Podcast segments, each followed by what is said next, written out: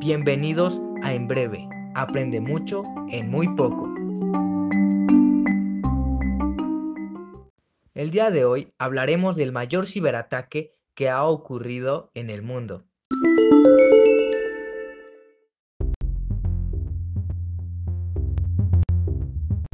En una mañana como cualquier otra, te levantabas, taseabas y desayunabas viendo las noticias.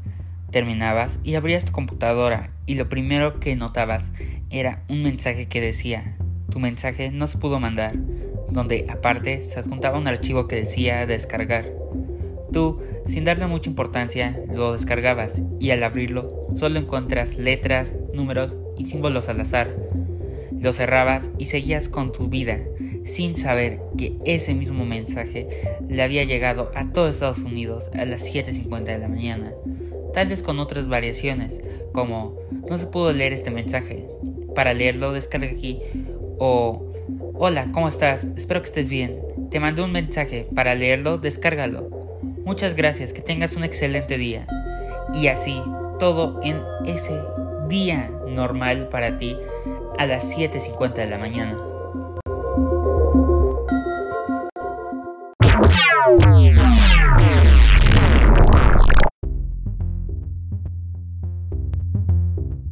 Claro, un virus es algo que nadie quiere tener. Cuando abrías ese mail venía un archivo que podía tener varios nombres, pero principalmente era redmi.exe. No en vano, este virus costó alrededor de 38 billones de dólares. Mientras intentabas descifrar el mensaje en tu computadora, creaba un archivo conocido como Worms, que se esparcía en forma de mails con tus contactos. Es porque la otra función de este archivo era revisar toda la actividad que hacía el usuario, y además existía shingapi.dll. La función de esto era abrir los puertos 3127 al 3198 creando un backdoor para que el atacante logre acceder a tu PC. Así con estos archivos, que en su totalidad pesaban 33 kilobytes, para ese 26 de enero había logrado replicarse en una forma tan alarmante que la velocidad del Internet había bajado en un 10%.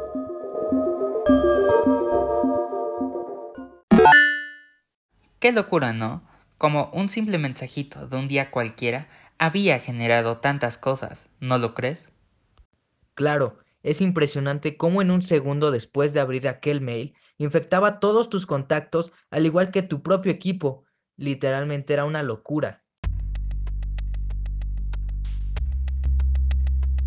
Pero bueno, este virus en particular no era nada tonto, pues este evitaba enviarse a ciertas direcciones de email, tales como arroba edu, arroba gov o inclusive arroba Microsoft, lo que hacía que este virus se moviera entre las sombras, por así decirlo, llegando un punto en el que uno de cada 10 emails a nivel mundial estuvieran infectados por este virus, lo que conllevó a que en la mañana del 27 de enero el FBI y la CIA estuvieran investigando este caso, y el propósito del virus sería revelado.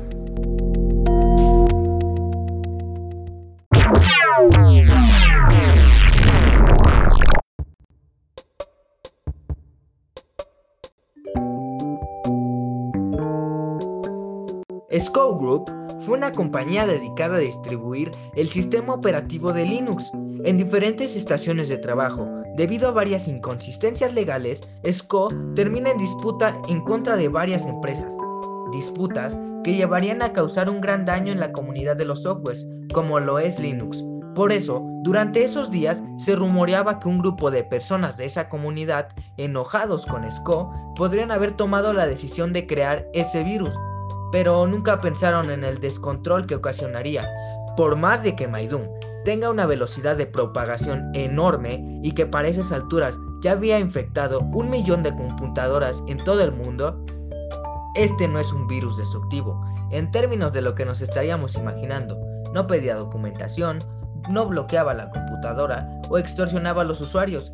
En sí, el único propósito del virus era infectar la mayor cantidad de equipos y redirigir todo ese tráfico al sitio de SCO para así causar una baja de su página web, saturando los servidores y causando la denegación del servicio.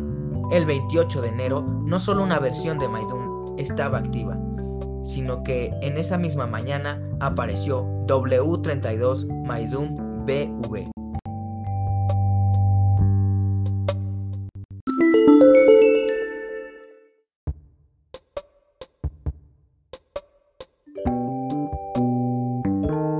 A estas alturas ya no podía pedirse más, pues el virus había conseguido su objetivo, pero lo que nadie se esperaba era que saliera un nuevo virus bajo las mismas filosofías que el anterior, que eran infectar los ordenadores de las personas a través de mensajes y mandar un ataque de DOS, salvo que en esta ocasión ese ataque era dirigido a Microsoft. Por ello, Microsoft abriría una recompensa por 250 mil dólares a quien le diera información útil de los creadores de este virus.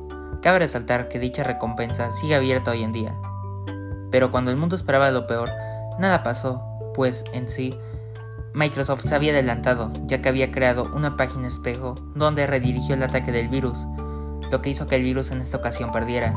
Y esto no era de extrañarse, pues en sí el virus estaba muy mal desarrollado y no contaba con la misma cantidad de ordenadores como el primero. Con el paso del tiempo llegarían numerosas actualizaciones encargadas de eliminar el virus, y los dueños de este virus nunca serían atrapados, al igual que incalculables los daños que este virus trajo.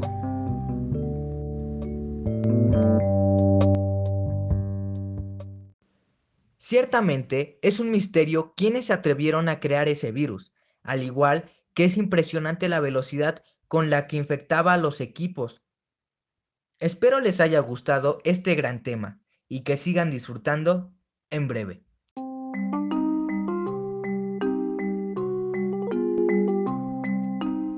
Esto fue En Breve.